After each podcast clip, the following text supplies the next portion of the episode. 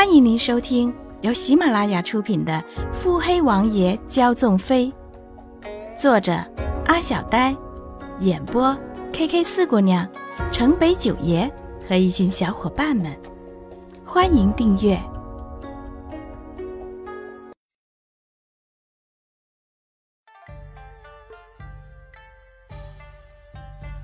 第一百二十九集。随着皇帝的鼓掌。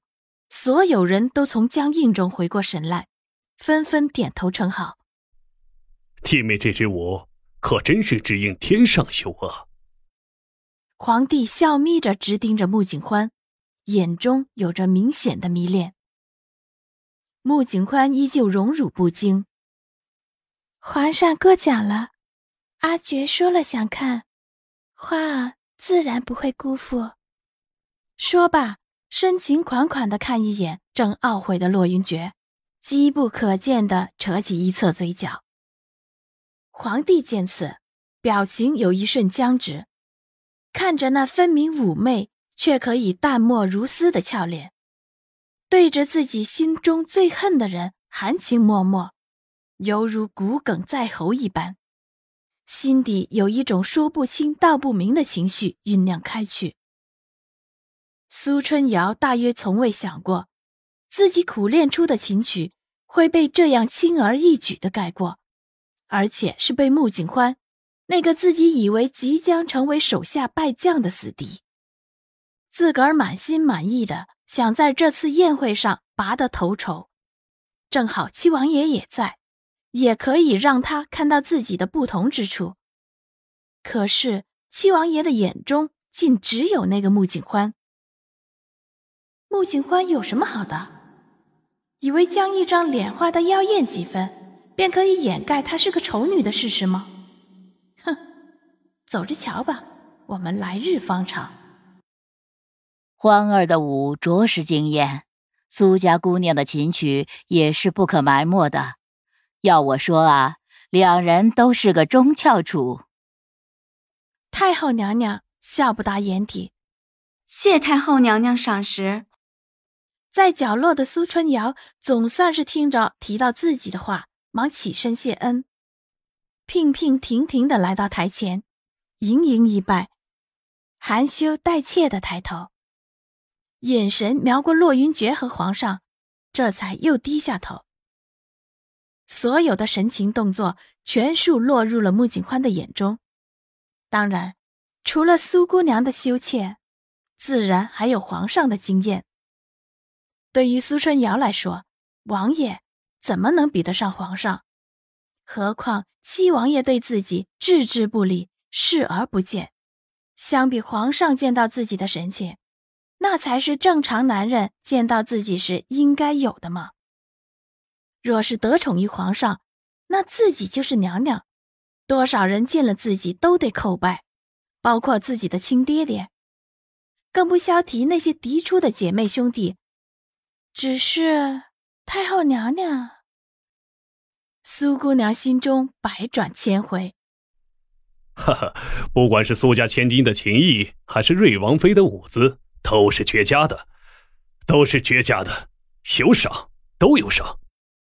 皇上龙颜大悦，趁这个机会高兴，哀家便提早说了吧。这苏家的姑娘，可是老七看中了的姑娘。不如就趁此机会，难得高兴，皇上给二人赐个婚如何？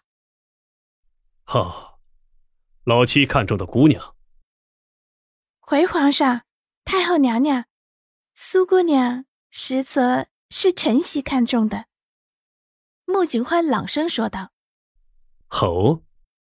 众人惊讶，面面相觑。这瑞王妃难道真的如此贤良淑德？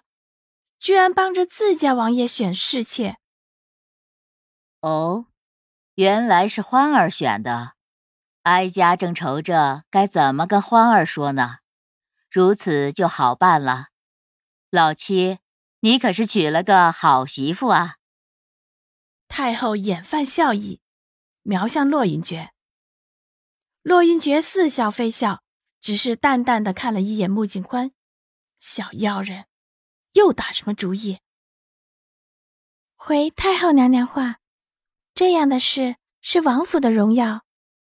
瑞王府受太后娘娘恩宠，全府上下感恩戴德。穆景欢义正言辞。皇儿这么想，哀家倍感欣慰。皇家若是多几个你这样的儿媳，太后娘娘对花儿这般好，花儿记在心里。只因为花儿看中苏姑娘，您便想方设法的要将苏姑娘要过来，还请皇上下旨。花儿真的是感激之情难以言表。苏姑娘虽是官家庶出女子，可做王府的丫鬟还是委屈姑娘的。因着花儿即是王妃，又要顾着穆家商号，太后娘娘宠着花儿，心疼花儿，便将苏姑娘从秀女名单中除了去，赐给花儿做丫鬟。说着，便要声泪俱下。太后娘娘脸色铁青，却又不好发作。这一番话，可是让穆景欢将黑的说成白的了。花儿，太后念着你是件好事，可快些别哭了，平白惹太后伤心。洛云珏起身来到穆景欢身边，将垂泪的美人拥到了怀里，轻轻安抚。简简单单的三言两语，可是足够人回味的了。什么赐做丫鬟，什么剔除秀女名单，什么皇上下旨，诸如此类的话，一遍一遍的萦绕在不同的人心头。太后看着如今的形势，可谓骑虎难下。良久，欢儿是皇家的媳妇，为了老妻如此操劳，哀家赐你个好点的丫鬟又如何？官家的小姐懂些学识，也好帮着你管管王府，不是？太后额间的经脉清晰，一鼓一动都彰显着她此刻心底的暴动。能掰回多少是多少。穆景欢倚在洛云珏的胸间，柔柔弱弱。花儿多谢太后娘娘赏赐。